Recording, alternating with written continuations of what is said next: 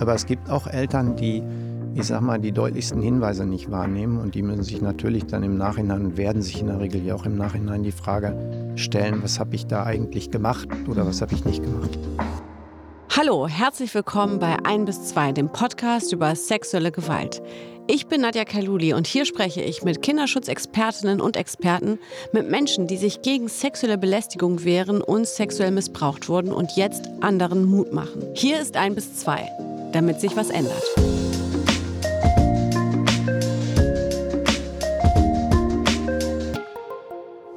Er beschäftigt sich seit Jahrzehnten mit dem Thema sexuelle Gewalt, hat in Beratungsstellen gearbeitet und viele Standardwerke zum Thema geschrieben.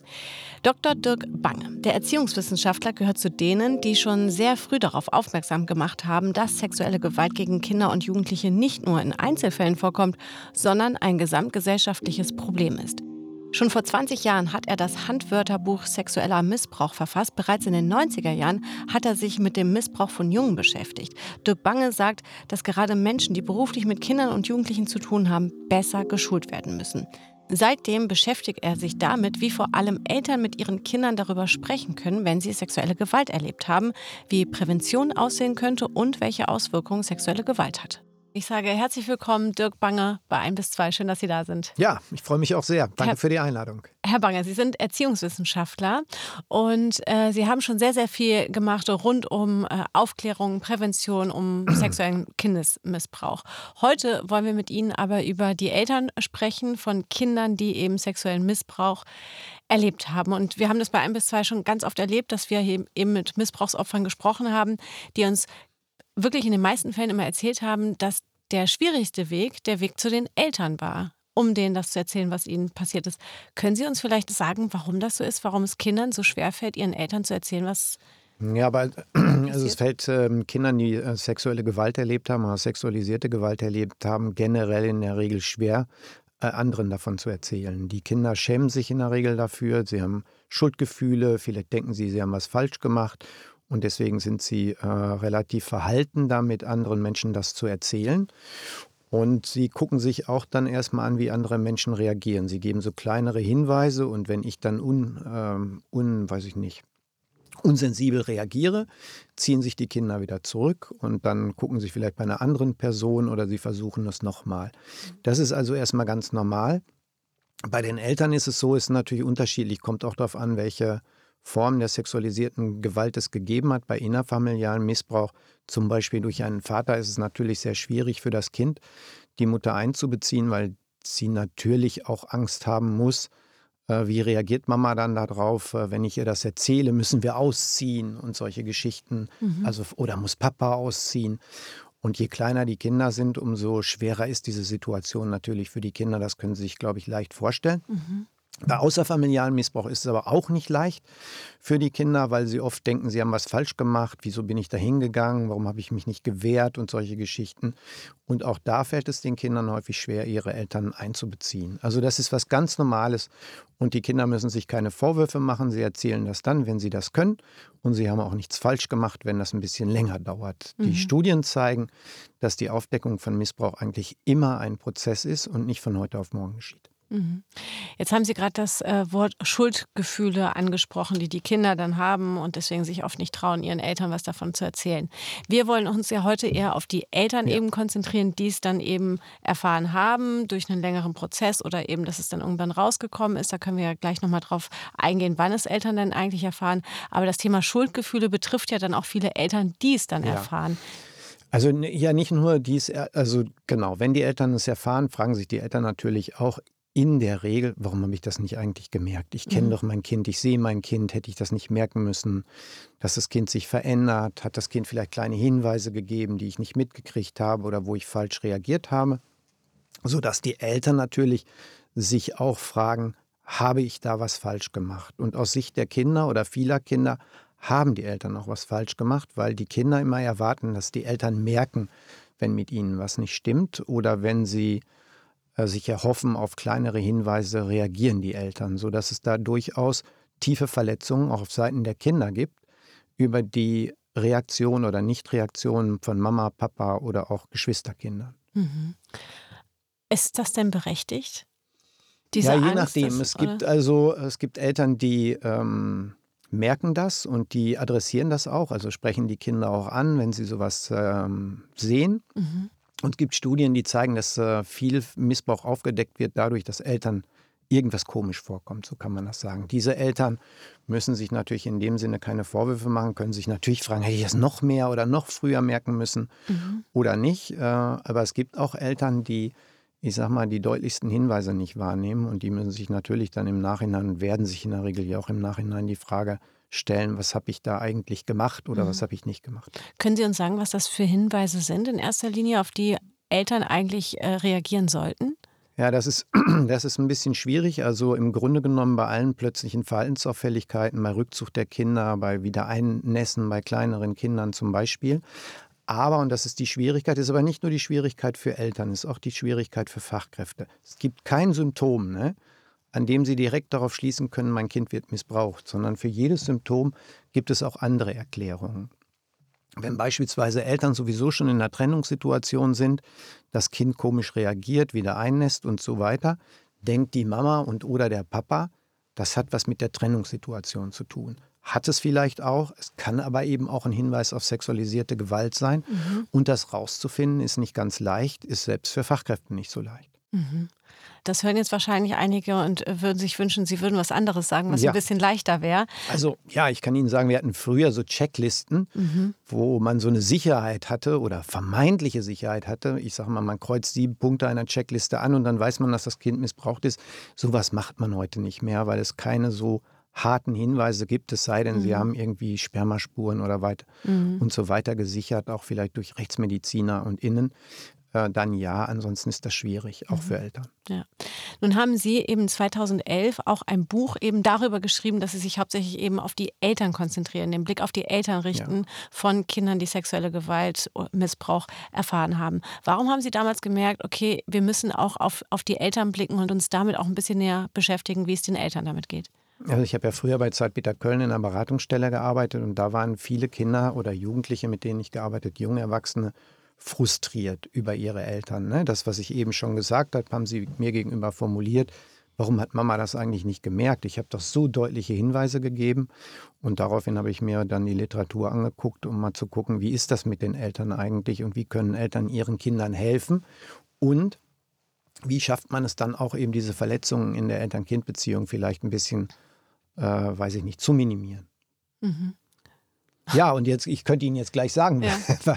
was man machen kann. Also wenn äh, Eltern äh, Hinweise bekommen oder das Kind versucht, den, mit den Eltern zu sprechen, ist das Erste, was man, glaube ich, als Elternteil machen muss, auch wenn es schwerfällt. Ich sage das auch. Ich habe selber Kinder, die sind jetzt größer, aber wenn ich mir das für mich vorstelle, ist es schwierig, erstmal Ruhe zu bewahren. Ne? Nicht, nicht sofort aufgeregt zu sein und zu sagen, oh Gott, und so, weil das natürlich die erwartete Reaktion ist, die die Kinder dann zum Teil im Kopf hatten. Was wird passieren? Die werden alle sagen, oh Gott, und, und wie schlimm bist du eigentlich und so.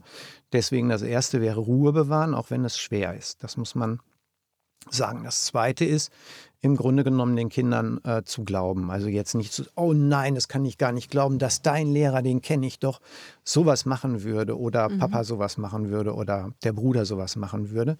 Also dem Kind erstmal glauben. Ähm, das wäre so ein, ein zweiter wichtiger Punkt.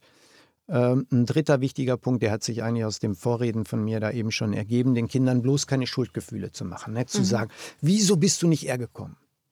Du hättest es mir doch eher sagen können. Das sind die äh, Reaktionen, die die Kinder befürchten, dass sie dann ausgeschimpft werden oder äh, warum bist du durch den Park gegangen, wenn es ein Fremdtäter gewesen wäre? Ich habe dir doch gesagt, du sollst nach 22 Uhr oder nach 8 Uhr abends äh, nicht mehr durch diesen Park gehen.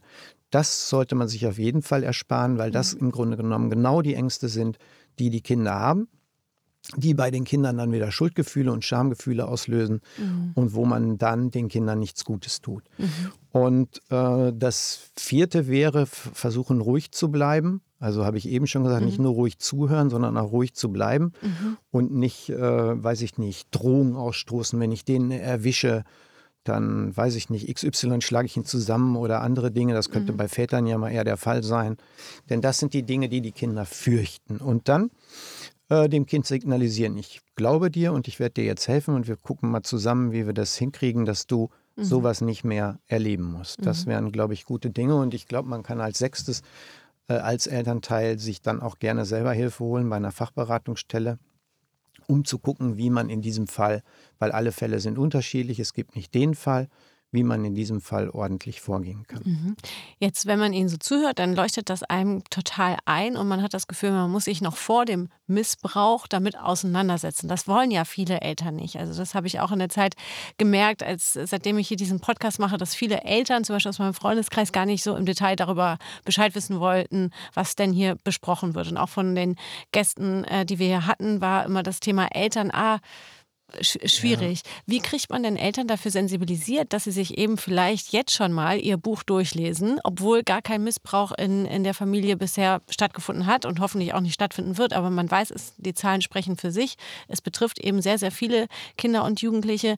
Weil wenn man dann auf einmal damit konfrontiert ist und sich davor ja noch mhm. nie mit dem Thema auseinandergesetzt hat, so wie Sie jetzt geschildert haben, es gibt diese vier Punkte, wie man reagieren sollte, dann reagiert man oft falsch. Also für mich würde das noch viel früher anfangen. Also mhm. ich würde eigentlich äh, davon ausgehen, dass in der Schule das Thema sexualisierte Gewalt sozusagen äh, Thema ist, im, im, weiß ich nicht, Biologie, im Sexualkundeunterricht, je nachdem, wo der, der richtige Ort dafür ist, an der Schule. Weil äh, man hat auch festgestellt, dass wenn Jugendliche sich öffnen, sie sich eher immer ihren Mit- Schülerinnen oder ihren Freundinnen, ihren Gleichaltrigen gegenüber öffnen und nicht mhm. gegenüber den Eltern. Ne? Mhm. Weil sie bei den Eltern das befürchten, was ich eben schon gesagt habe, dass sie dann ausgestimmt werden oder ihnen nicht geglaubt wird und so weiter und so fort. Deswegen gehört es meiner Ansicht nach in den Schulunterricht, Kinder und Jugendliche auch darauf vorzubereiten, dass zum Beispiel mal eine Freundin kommt oder ein Freund und sagt, mhm. stell dir mal vor, der hat mich so komisch angefasst und so und mir geht's schlecht damit und, und hast du ein hast du eine Vorstellung, was ich jetzt machen kann und so. Halt, man muss im Grunde genommen viel früher ansetzen und allgemeiner ansetzen. Und dann würde es natürlich auch dazugehören, äh, dass man ein Stück weit die Kinder und Jugendlichen auf ihre Elternrolle vorbereitet, die sie ja irgendwann einnehmen und mhm im Grunde genommen können sie diese Dinge, die äh, sie gegenüber ihren Freundinnen und Freunden dann an den Tag legen, ruhig bleiben, ne? nicht sagen, hör mal, warum hast du das auch gemacht und so. Mhm. Das könnten sie im Grunde genommen übertragen, dann auch, wenn sie Papa und Mama werden oder geworden sind. Wie gehen dann Eltern dann weiter mit ihren Kindern vor? Also wenn jetzt dieser Missbrauch äh, offengelegt worden ist in der, in der Familie, das Kind hat sich den Eltern, mhm. der Mutter oder dem Vater anvertraut. Nehmen wir jetzt mal das Beispiel, dass der Missbrauch eben nicht durch Mutter oder Vater innerhalb der äh, Familie, innerhalb der Elternteile eben stattgefunden hat. Wie geht, äh, geht man dann äh, weiter? Dann also ich würde, wenn ich dann Elternteil wäre und mir sehr unsicher wäre, ich würde auf jeden Fall eine Fachberatungsstelle auf suchen und mit denen mal darüber sprechen, mhm. was denn jetzt die nächsten richtigen Schritte sind. Denn das kann man jetzt hier nicht generell sagen, das hängt von den Fallkonstellationen ab. Mhm. Sie können ja in bestimmten Situationen das Kind direkt schützen, indem Sie sagen, hier der Kontakt wird jetzt unterbrochen, du brauchst da nicht mehr hinzugehen, zum Beispiel zum Fußball oder wo auch immer hin. Ne? Mhm. mhm. Dann hat man das Kind gesichert. Aber man hat als Elternteil natürlich möglicherweise auch eine Verpflichtung anderen Kindern gegenüber. Deswegen würde ich mich da immer dann auch von einer Fachberatungsstelle mhm. beraten lassen. Und dann muss man sich natürlich auch die Fragen stellen, aber die muss man auch mit dem Kind besprechen. Will man zum Beispiel eine Strafanzeige machen oder nicht? Und äh, braucht das Kind Hilfen? Das ist ja auch entscheidend. Also mhm. zum Beispiel dann eben mit Fachkräften darüber beraten. Braucht das Kind eine Therapie oder braucht es eine Beratung oder eine Gruppe zumindest, wo es sich mal aussprechen kann und so. Also ich würde solche Schritte gehen und würde in der Regel nicht versuchen, das äh, alleine zu lösen. Das ist zu schwierig und mhm. das sind auch zu viele schwierige Fragen. Und was ich immer machen würde, man kann den Kindern nicht zu 100 Prozent versprechen, dass nicht mal was passiert, was sich die Kinder nicht wünschen. Ich würde immer mit den Kindern darüber sprechen, was denn die Kinder für die nächsten richtigen Schritte halten, mhm. um die Kinder einzubeziehen. Und äh, so Geschichten mit Strafverfahren sind sehr, sehr komplex, mhm. auch hinsichtlich äh, der Frage dann, wie gute Zeugen in Anführungszeichen oder innen sind die Kinder und solche Fragen stellen sich. Deswegen würde ich immer raten, mhm. ähm, mir Hilfe zu holen, selber Hilfe zu holen. Mhm. Nun äh, sagen Sie es ja eben, dass die Eltern jetzt erstmal gucken, wahrscheinlich in erster Linie, okay, wie schütze ich mein Kind, wie rette ich mein Kind, wie helfe ich meinem Kind, was viele Eltern dabei natürlich dann auch vergessen und dann später merken, dass es auch was mit ihnen gemacht hat, mit den Eltern ja, selbst. Ja, natürlich. Also ich war jetzt sehr bei den Kindern, das ist richtig, aber natürlich hat sowas in der Regel auch Einfluss auf die die Beziehung. Also bei innerfamilialen Missbrauch sagt man ja, dass das für die betroffene Mutter, also die nicht missbrauchende Mutter oder den nicht missbrauchenden Vater, eine der größten Erschütterungen mhm. sind, die man sich vorstellen kann. Stellen Sie sich vor, Sie haben irgend, also Sie einen Mann geheiratet oder eine Frau, egal, ne? haben denen vertraut, haben ihr Leben darauf aufgebaut und müssen plötzlich feststellen, dass diese Person ihr eigenes Kind, also ihr gemeinsames Kind missbraucht hat. Das ist ja eine, glaube ich, der schlimmsten Situationen, die man sich als Papa oder auch als Mama äh, vorstellen kann. Das sind äh, einschneidende Dinge. Und die haben natürlich dann äh, Einfluss auf die ganze Beziehung, auf die Sexualität, aber auf die weitere Lebensplanung auch. Aber selbst bei außerfamilialen Missbrauch müssen Sie gucken, was bedeutet das für die Beziehung. Man kann feststellen, zum Beispiel, dass Mamas dann eher zu Hause bleiben und sich ums Kind kümmern, also ihre Arbeitszeit reduzieren. Papa arbeitet noch mehr. Mhm.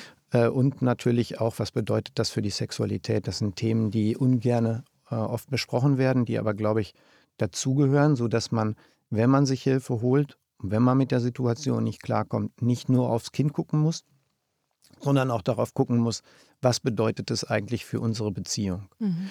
Und wenn es zum Beispiel dann die Großeltern sind, die als Täter in Frage kommen, dann sind das ja auch nochmal Fragen, die man adressieren muss.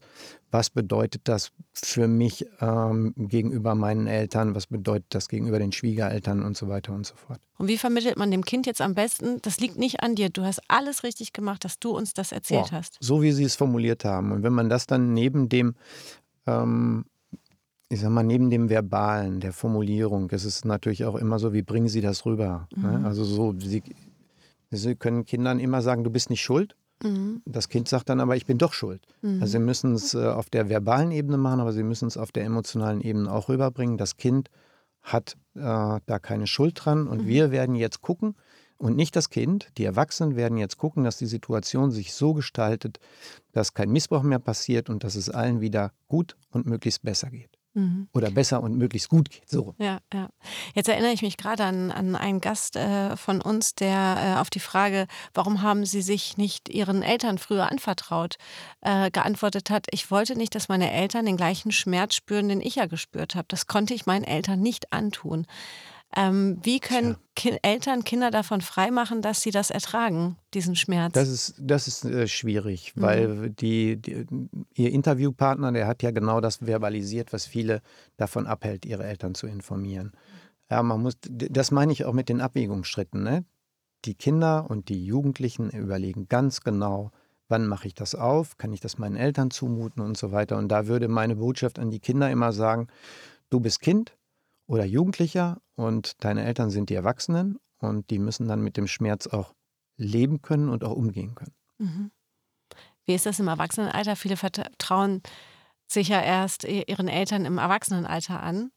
Und auch da erleben dann natürlich erwachsene Eltern, alte Eltern einen Bruch und verzweifeln daran, dass sie über Jahrzehnte etwas nicht gemerkt haben, auch nicht gemerkt haben, dass ihr Kind seit Jahrzehnten etwas mit sich rumträgt, wovon wir Eltern nie was wussten. Hm. Ja, ist eine schwierige Entscheidung, aber wenn man sich, äh, glaube ich, dann reinversetzt, würde ich immer sagen, also wenn meine eigenen Kinder mir das erzählen, selbst später erzählen würden, wäre ich immer fröhlich, in Anführungszeichen weil es zeigt, dass das Vertrauen doch da ist. Vielleicht mhm. war es in der Situation nicht da, vielleicht haben die auch den Eindruck gehabt, ich hätte es damals nicht ausgehalten. Jetzt haben sie das und ich finde das eigentlich, äh, eigentlich gut. Mhm. Haben Sie die Erfahrung äh, in Ihrer Laufbahn, äh, die Sie ja schon haben, die Erfahrung gemacht, dass Sie gemerkt haben, manche Eltern merken was, aber sie wollen es nicht nee. sehen und sie verschließen sich wirklich ja, davor? Das ist ein relativ großes Problem. Das, mhm. mein, wenn Sie sich diese großen Missbrauchsfälle da Staufen und Bergisch Gladbach und so angucken, da waren ja zum Teil dann die nicht missbrauchenden Eltern, gab es überhaupt nicht. Also sie waren da irgendwie alle beteiligt.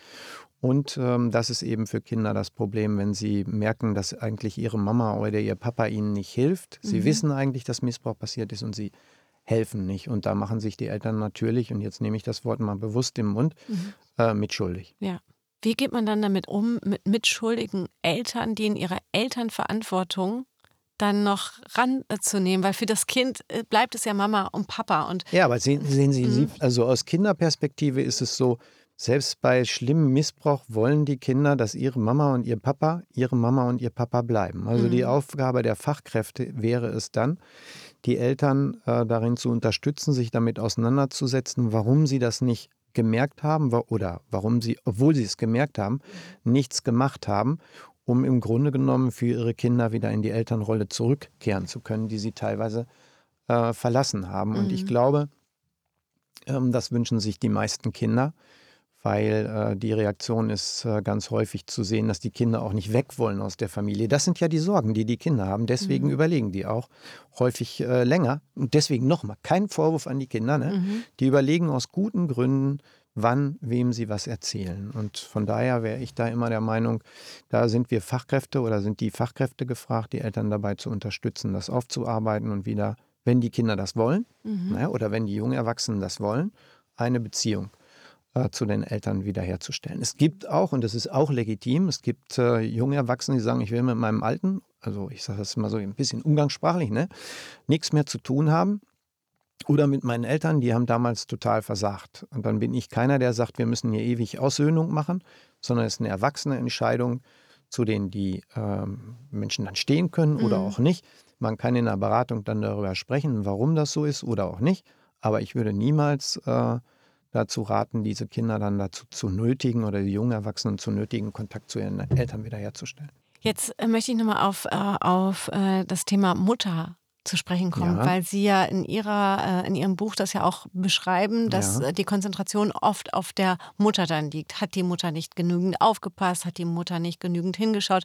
Warum liegt die Mutter so im Fokus und nicht eben beide Elternteile, wie es ja in der Erziehung heutzutage auf jeden Fall auch hochgehalten wird, dass beide Elternteile gleichberechtigt in der Kindeserziehung agieren sollen? Sagen wir mal so. Sagen wir mal so, ich glaube, es gibt immer noch Zuschreibungen und Mama ist. Äh Mama ist die Person, die mich schützt. Ne? Ich hoffe, so wie Sie, wenn ich ehrlich bin, dass sich das verändert hat. Ich hoffe auch, dass viele äh, Väter ein anderes Väterbild äh, erleben, aber ich glaube, ganz tief in uns drin ist es noch immer so, die Mama. Äh, wir müssen daran arbeiten. Sie haben völlig recht, äh, dass es nicht die Mama ist und es auch der Papa sein kann in gleicher Weise und dass ähm, aber auch geguckt wird, was können die realistisch machen. Ne? Wenn Sie sich die großen Missbrauchsfälle angucken, dann sind da abgefeimte Täter, die mit besten Täterstrategien versuchen, den Missbrauch äh, durchzusetzen. Und da ist man auch als Elternteil nicht gefeit, äh, ohnmächtig in Anführungszeichen in der einen oder anderen Situation gewesen zu sein. Aber bei der Mama, da haben wir ein Mama-Bild. Ne? Mhm. Die Mama ist für uns immer noch die wichtigste Person in den meisten Fällen. Das können Sie auch in der Literatur können Sie auch sehen, wenn Sie Fortbildungen machen. Früher habe ich dann immer gefragt, äh, wenn ich so eine Mama hätte wie du, dann wäre ich schon längst ausgezogen. Dann sagen fast alle, nein, so schlimm ist Mama nicht. Oder auch Papa mal. Ne? Mhm. Also so, äh, das steckt tief in uns drin, daran müssen wir arbeiten, das müssen wir verändern. Weil die Zuschreibungen an die Mütter waren manchmal so, dass sie eigentlich die schlimmeren Personen waren, obwohl sie das Kind nicht missbraucht haben, als die Täter. Und das kann nicht sein. Der mhm. Hauptverantwortliche oder die Täterin, die Hauptverantwortliche, bleibt die Täterin und bei den anderen müssen wir gucken, was die realistischen Möglichkeiten sind, mhm. ihre Kinder zu schützen. Und oder, darüber sprechen wir ja heute, äh, wenn ein Kind sich anvertraut hat, was man dann am besten machen kann, um das Kind zu schützen und das Kind zu unterstützen. Mhm. Jetzt wollen wir auch darüber sprechen, äh, wohin vertrauen sich denn Kinder an, wenn nicht zu den Eltern? Und wie gehen Eltern dann damit um, wenn sie das erfahren? Angenommen, ein Kind vertraut sich eben der besten Freundin an oder eben der, den Eltern der Freundin. Und das erfahren dann die Eltern. Das ist dann auch für die Eltern ja, ja. ein wahnsinniger Schock zu wissen, mein Kind vertraut eher anderen als uns. Ja, aber das ist eine, das ist eine, in der Tat, also ob es ein Schock ist, weiß ich jetzt nicht, aber das ist mindestens ein Schrecken, da haben Sie mhm. völlig recht. Ähm, ja, da muss man sich natürlich als Elternteil fragen, warum hat das Kind das nicht gemacht? Habe ich mhm. vielleicht zum Beispiel bestimmte Dinge übersehen? Ne? Mhm. So Soft-Hinweise, die die Kinder geben äh, ich will dann nicht mehr zum Sport, ich will nicht mehr zum Fußball, da, da ist mal so was Komisches und so und haben mhm. darauf nicht reagiert. Das muss man sich natürlich angucken, zum einen und zum anderen ist es ja so, haben Sie eben in bestimmten Fragen ja auch angesprochen, dass die Kinder auch Angst haben, dass sie den Eltern eine Last aufbürden und so mhm. weiter. Und dann gehen sie manchmal eben zu anderen, insbesondere also zu Freundinnen, also Eltern von Freundinnen gehen sie gar nicht so häufig, sondern in der mhm. Regel gehen sie zu anderen Jugendlichen mhm. und beziehen die ein. Mhm. Wenn wir jetzt mal über Fälle sprechen von sexualisierter Gewalt, eben dass Kinder angefasst worden sind, ähm, sei es auch nur ein, zwei Mal, das ist ja eben auch schon sexuelle ja, Gewalt, die, die ein Kind erlebt hat. Und das wird zu Hause erlebt und die Eltern wissen das und wissen alles klar, der Turntrainer oder der, äh, der Vater von, von, der, von der Nachbarsfrau, der hat meiner Tochter oder meinem Sohn mehrmals auf den Hintern gehauen. Und das wird zu Hause erzählt. Und die Eltern wissen das und sagen, ja, jetzt ist aber, ist, ist okay, wir wissen das jetzt, gut, dass du uns das erzählt hast. Das macht er nicht nochmal, das sagen wir dem. Und damit das so ein bisschen verdrängen und abtun. Und damit ist die Ja, Welt schon in Ordnung. Wenn, also wieder in Ordnung. Wenn, also äh, gucken Sie, ähm, wenn die Eltern sagen, sie sagen das dem, ne? Mhm. da gehört schon erstmal was dazu. Stellen Sie sich mal vor, Sie haben ein befreundetes Paar oder so, ne? und dann gehen Sie da hin und sagen, hör mal, was erlaubst du dir eigentlich gegenüber meiner Tochter und ich möchte das nicht mehr oder gegenüber meinem Sohn. Ne? Schon dazu gehört was. Aber Sie würden dann ja Ihrem Kind das Signal geben, ich habe das ernst genommen.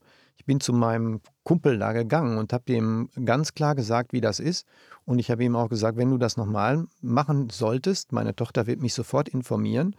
Und dann müssen wir gucken, ob wir das weiter eskalieren. Mhm. Das wäre ja äh, eine Reaktion, die wäre ja äh, so ganz okay. Aber ich glaube eher, dass es dann oft Reaktionen gibt, man weicht dann doch dieser Konfrontation mit dem äh, Kumpel oder mit dem befreundeten Ehepaar oder mit dem Fußballtrainer aus. Ne? Wobei man immer noch sagen muss, im Freundeskreis ist auch noch mal was anderes. Beim Fußballtrainer gibt es auch den Sportverein. Äh, und man hätte meiner Ansicht nach auch eine gewisse Verpflichtung, andere Kinder davor zu schützen, weil in der Regel ist das ja nicht ein einmaliges Ereignis, sondern solch, solche Menschen suchen sich dann ja häufig auch noch weitere Opfer. Mhm. Bleiben wir mal beim bei Thema Verein oder auch die Kita. Ähm, wie, wie ist das dort? Also ich meine, da das Kind verbringt ja fast genauso viel Zeit mittlerweile in der Kita wie, wie zu Hause. Von morgens um 8 bis abends um 16 Uhr sind die Kinder dann da betreut. Da kann auch viel passieren, da kann aber auch viel auffallen. Welche Rolle spielt äh, so eine Kindertagesstätte? Ja, also Sie sprechen beide Punkte an. Das gilt für Schulen auch. Zum einen, ähm, da arbeitet ja auch die unabhängige Beauftragte, also Frau Klaus, ne? arbeitet ja daran, dass die Schulen, die Regeleinrichtungen, die Kitas, aber auch die Einrichtungen der offenen Kinder- und Jugendarbeit, um mal ein paar andere zu nennen, zu Kompetenzorten werden. Kompetenzort meint, die Fachkräfte wissen, es gibt sexualisierte Gewalt und äh, sie reagieren sensibel, wenn Kinder zum Beispiel ihnen Hinweise geben oder Mhm. merken überhaupt, dass das Kind sich verändert. Mhm. Das wären dann, die Regeleinrichtungen werden zu Kompetenzorten und dadurch könnten, könnte ja Missbrauch dann aufgedeckt werden und dann könnte man den Kindern helfen. Das ist auch immer ein Teil der Prävention. Ne? Wenn man Prävention macht und wenn die Einrichtungen Prävention machen sollen, lernen sie auch selbst, ich sag mal, hinzuschauen, die Realitäten wahrzunehmen. Das ist das eine. Und das andere ist, dass wenn innerhalb der Institutionen was passiert, auch daran äh, arbeitet ja äh, der UBSKM oder die UBSKM schon seit langem, dass dann entsprechende äh, Abläufe greifen. Und der Bundesgesetzgeber hat alle Kinder- und Jugendhilfeeinrichtungen dazu verpflichtet, Schutzkonzepte vorzulegen. Und die sehen in der Regel dann vor, sagen wir, es gibt einen Hinweis, dass ein Erzieher übergriffig gewesen ist oder sexualisierte Gewalt ausgeübt hat, wie dann die Abläufe vonstatten gehen müssen. Das ist ein wichtiger Punkt. Deswegen Kompetenzort und eben, wenn was passiert, die Einrichtungen müssen fit sein, um den Kindern sozusagen beizustehen. Mhm. Jetzt haben Sie 2015 in Hamburg alle Kitas dazu verpflichtet, ein Schutzkonzept Jo. zu haben. Jetzt habe ich, woran erkenne ich das denn? Muss ich dann fragen, muss Ja, so eine die- Kita das auf die Website Also Sie packen? müssen oder? sich das so vorstellen, also wenn Sie eine neue Kita aufmachen wollen, ne, Mhm. dann brauchen Sie eine Betriebserlaubnis. Da müssen Sie zum Beispiel nachweisen, dass Sie so und so 100 Kinder wollen Sie betreuen, brauchen Sie so und so viel Toiletten, so und so viel Personal. Und Sie müssen bei mir, also bei der Kita-Aufsicht und Trägerberatung, ein Schutzkonzept einreichen. Dieses Schutzkonzept wird dann überprüft und dann wird geguckt, haben die das, was in ein gutes Schutzkonzept gehört, auch aufgeschrieben. Das Mhm. ist bei, ähm, das nennt sich sozusagen Betriebserlaubnisverfahren. Und ähm, bei denen, die schon eine Kita betreiben, also nicht eine neue Betriebserlaubnis brauchen, gucken wir uns die äh, Schutzkonzepte auch an. Wir haben in Hamburg so ein neues Institut, das nennt sich Kita Prüf. Die gehen einmal in der Legislatur bei jeder Kita vorbei. Mhm. Und bei der Prüfung oder zu der Prüfung von Kita Prüf gehört auch ein Blick in die Schutzkonzepte. Also haben sie die weiterentwickelt und so weiter und so fort. Das äh, müsste meiner Ansicht nach ein bundesweiter Standard äh, werden. Das müsste sich dann irgendwann auch im Schulbereich so abspielen. Da gibt es auch von der KMK, also der Kultusministerkonferenz, äh, schon entsprechende Aktivitäten und einzelne Bundesländer haben auch schon Schutzkonzepte für Schulen äh, gesetzlich verpflichtend gemacht. Und muss die Kita das auf die Website packen, dass sie ein Schutzkonzept haben oder nicht? Würde ich an deren Stelle machen. Ob es eine gesetzliche Verpflichtung auf die, äh, das weiß ich jetzt noch. Da Ja, fragen Sie mich weil ich was. war gestern, ich hatte, weil ich das jetzt gelesen hatte, eben, dass, dass das seit 2015 ist und ich lebe auch in Hamburg und ich habe dann gleich mal an, auf die Kita-Webseite von der Tochter eines Freundes geschaut und dachte so, hm, die haben ja gar keinen, da steht gar nichts, dass sie ein Schutzkonzept ja, haben. Ja, das sehen Sie mal, das nehme ich mal mit. also, weil ich dann dachte, so, ähm, man Sie, spricht. Sie könnten aber als Elternteil, ne? Ja. Könnten Sie hingehen und sagen, ähm, aber welches Elternteil kennt schon das SGB 8? Also Ja, ja, Sie, Sie genau, merken das ja, ne? ich komme so aus der Praxis ne? und ein Elternteil weiß das nicht. Genau. Aber Sie könnten ja als Elternteil fragen, haben Sie eigentlich Konzepte zum Umgang mit sexualisierter Gewalt, wenn mal bei Ihnen was passiert? Ja. Sie können auch fragen, das finde ich in dem Kontext nicht so schlecht, ähm, gibt es eigentlich ein Konzept für sexuelle Bildung in der Kindertagesbetreuungseinrichtung, Mhm. wo Sie dann hingehen wollen? Ähm, weil das zum Beispiel für Eltern äh, auch ein wichtiges Thema ist. Mhm. Und auch da äh, zieren sich offensichtlich einzelne Kindertagesbetreuungseinrichtungen, diese Dinge offen zu legen und sich damit auseinanderzusetzen. Genau.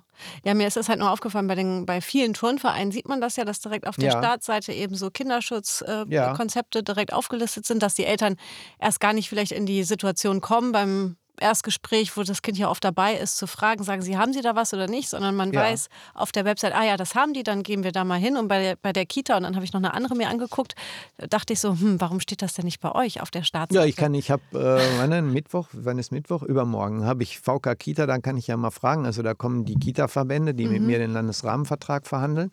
Und im Landesrahmenvertrag ist zum Beispiel in Hamburg auch festgelegt, dass man Schutzkonzepte vorlegen muss Mhm. ne? und haben muss. Und das kann ich ja mal fragen, warum die da eigentlich so äh, bescheiden mit umgehen. Ja, dann sehen Sie, dann nehmen wir, nehm, nehm ich nur, nicht nur was von Ihnen mit, sondern Sie auch noch was von mir. Das ist doch herrlich. Ähm, äh, genau, wir waren. Wunderbar, so soll das sein. Ja, so soll das sein, das ist wunderbar. Aber jetzt würde ich gerne nochmal hinten raus, weil wir haben jetzt natürlich sehr viel, also wenn ich, ich ich bin... habe auch schnell geredet, ne? Nee, gar nicht. Also äh, ich okay. kann Ihnen sehr gut folgen. Aber ähm, ich, ich, äh, also ich bin keine Mutter, aber ich versuche mich gerade jetzt eben in, in die Eltern hineinzuversetzen, die uns jetzt hier so zuhören und sich dann denken, puh, oh mein Gott, oh mein Gott. Und das Letzte, was wir natürlich erreichen wollen, ist, das dass das Thema noch mehr tabuisiert wird, weil es so schwer ist. Das soll es ja nun nicht. Ähm, deswegen, vielleicht können Sie uns hinten raus noch mal ein bisschen, bisschen Hoffnung geben, warum es so gut ist, dass wir darüber reden und warum es auch so gut ist, dass man eben ja sagt, schauen Sie sich Schutzkonzepte an, wenn Ihr Kind auf Sie zugeht kommt, dann äh, reagieren sie so. Äh, ich weiß nicht, ist es hilfreich, Ihr Buch vielleicht einfach mal zu lesen? Also das allerbeste, die allerbeste Botschaft ist dabei, wenn Sie als Elternteil einigermaßen einfühlsam und hilfreich reagieren, freuen sich und sind die Kinder im Grunde genommen in Anführungszeichen, das ist jetzt ein komischer Ausdruck im Kontext von sexualisierter Gewalt, in gewisser Weise glücklich. Sie sind entlastet von dem Druck. Sie merken, Mensch, Mama und Papa, die helfen mir und so. Das ist ganz, ganz, ganz wichtig. Es ist sogar so wichtig, dass man in Studien festgestellt hat, wenn die Eltern so reagieren, haben die Kinder im Anschluss deutlich weniger Folgen durch die sexualisierte Gewalt, als wenn die Eltern nicht einfühlsam reagieren. Das heißt, liebe Eltern, wenn Sie äh, so ähm, hingucken und Ihren Kindern beistehen, tun Sie richtig viel für Ihre Kinder. Die Folgen der sexualisierten Gewalt sind weniger stark. Sie sind da, ne? Ja. Sie verschwinden deshalb nicht, aber sind weniger stark ausgeprägt. Und ich sage Ihnen auch, für Ihre Beziehung äh, und für Ihr weiteres Leben ist das auch eine schöne Geschichte. Sie können hinterher vielleicht sogar stolz zurückgucken, selbst wenn Ihr Kind missbraucht worden ist, stolz zurückgucken und sagen, wir haben aber damals toll reagiert, wir haben unserem Kind geholfen, wir haben deswegen heute noch eine gute Beziehung zu unserem Kind. Und was will man mehr? Ich sage Ihnen, was man mehr will. Und zwar will man, dass es erst gar nicht so weit kommt. Diese Frage, äh, äh, wirklich, also seitdem ich diesen Podcast mache, werde ich oft einfach nur gefragt, naja, und was, was kann man denn jetzt machen, damit das gar nicht so weit kommt? Also ich kann es nicht beantworten. Also es gibt viele Faktoren natürlich, wie eben, was Sie eben ja schon sagten, in der Schule frühzeitig schon aufklären, Schutzkonzepte in den Kitas, in den Schulen, sexuelle Aufklärung und so weiter. Aber Sie sind ja wirklich seit Jahrzehnten in diesem Fachgebiet unterwegs. Was antworten Sie Eltern, die sagen, Herr Bange, schön und gut, wie wir dann damit umgehen sollen, wenn es rauskommt, aber wir wollen ja erst gar nicht, dass es passiert. Was können wir tun? Ja, aber dann, also da können die Eltern äh, meiner Ansicht nach neben dem, was wir schon besprochen haben, nicht allzu viel tun. Das ist natürlich eine gesellschaftliche Aufgabe zum einen. Ähm, das hat sich ja auch in den letzten Jahren deutlich verändert und verstärkt, wenn Sie gucken, die großen Fälle, die aufgedeckt worden sind und ähm, so hatten was damit zu tun, wie stark die Polizei auch Manpower und Frauenpower investiert hat. Das heißt, es gibt eine gesellschaftliche Ebene seitens der Strafverfolgung auch zu gucken, äh, den entsprechenden Täter und Täterinnen das Handwerk zu legen. Das ist das eine. Ähm, das andere ist natürlich, ähm, ich habe gerade auf der Herfahrt noch was gelesen zu sexuell aggressiven Kindern und Jugendlichen.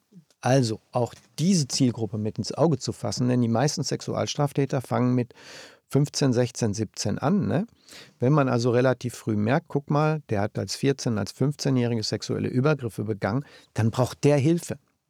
Wenn Sie dann äh, sind die Kinder, die er missbraucht hat oder die Gleichaltrigen, die er missbraucht hat, sind missbraucht, klar, natürlich. Ne? Aber im weiteren Lebensweg könnte man äh, vielen, vielen Kindern helfen. Und so könnte man peu à peu daran arbeiten, ich sage mal, das Thema sexualisierte Gewalt zu einem kleineren Thema werden zu lassen. Ob man es sozusagen ganz aus der Gesellschaft bekommt, das wage ich zu bezweifeln. Ähm, Sie haben ja gesagt, ich mache das schon lange. Ich habe historisch geguckt, sexualisierte Gewalt gegen Kinder hat es auch schon im alten Griechenland, im alten Rom und so weiter gegeben.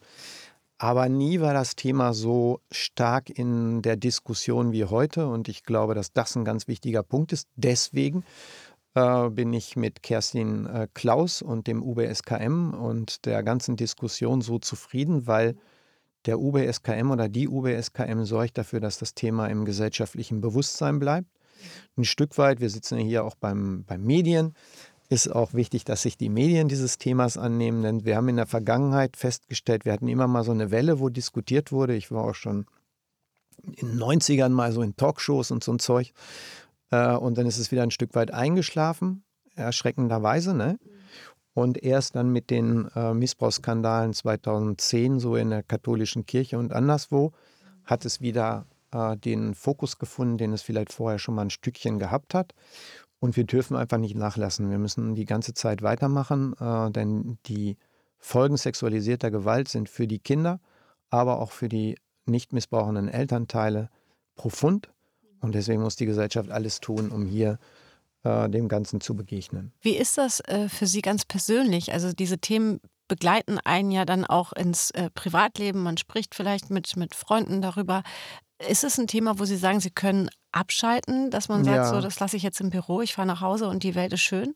Ja, nee, die Welt ist schön, ist eine andere Frage, aber Sie müssen schon, äh, wenn Sie es so lange machen wollen und auch wer in einer Beratungsstelle arbeitet, der muss sich schon abgrenzen können. Ne? Und ähm, man muss dann auch, wir haben zum Beispiel früher auf Veranstaltungen, Ursula Enders und ich haben manchmal Veranstaltungen gemacht und abends war Schluss. Also dann wurde auch nicht mehr über das Thema geredet, wobei sie da immer mal wieder auf dann Betroffene gestoßen sind, die natürlich abends dann doch drüber sprechen wollten. Dann ist man schon auch offen. Ne? Mhm. Aber sie brauchen auch Erholung für sich, sonst halten sie das nicht durch. Und die mhm. Motivation ist, ich glaube, wir haben in den ganzen Jahren jetzt viel bewegt. Ich habe eben schon mal gesagt, wahrscheinlich können jetzt Kinder früher Hilfe bekommen. Dafür lohnt es sich allemal. Äh, und ähm, von daher mache ich das gerne und werde das auch immer weitermachen. Ich bin ja eigentlich im Hauptamt für Kindertagesbetreuung und Familienpolitik in Hamburg zuständig, aber der Kinderschutz hat mich nie verlassen und das wird auch so bleiben, weil ich glaube, dass wir da weiterhin Veränderungen brauchen und ich bin voller Motivation, noch was zu machen in der Richtung. Ich sage an dieser Stelle, Dirk Bange, vielen, vielen Dank, ja, dass Sie uns gerne. heute so einen Einblick da rein gegeben haben, wie Eltern eben damit umgehen können, wenn äh, ihre Kinder Opfer von sexueller Gewalt geworden sind und was da der richtige Umgang wäre. Vielen Dank, Dirk Bange. Ciao. Ein wirklich interessantes Gespräch mit Herrn Bange fand ich und ich finde auch das, was er gesagt hat, das würde ich gerne nochmal wiederholen, weil das ja wirklich wichtig ist. Ein Kind trifft niemals die Schuld. Ich finde, das ist wirklich so eine Aussage, die er getroffen hat, die man sich wirklich verinnerlichen muss, dass man als Eltern oder auch als Pädagoge äh, einem Kind niemals die Schuld dafür geben kann, was mit diesem Kind passiert ist. Ähm, und das fand ich wirklich wichtig, dass er das nochmal gesagt hat. Ja, und ich hoffe natürlich, dass viele Eltern jetzt eben nicht demotiviert sind und Angst bekommen haben, sondern eher, ja, sich was Positives daraus holen können. Und wenn Missbrauch in der Familie passiert ist, wie sie dann mit ihren Kindern umgehen können, mit sich selbst umgehen können und vielleicht auch nochmal ganz klar die Hinweise, die er gegeben hat, wenn einem Auffälligkeiten bei dem Kind auffallen, dass man da eben, ja, wachsam bleibt und hinschaut.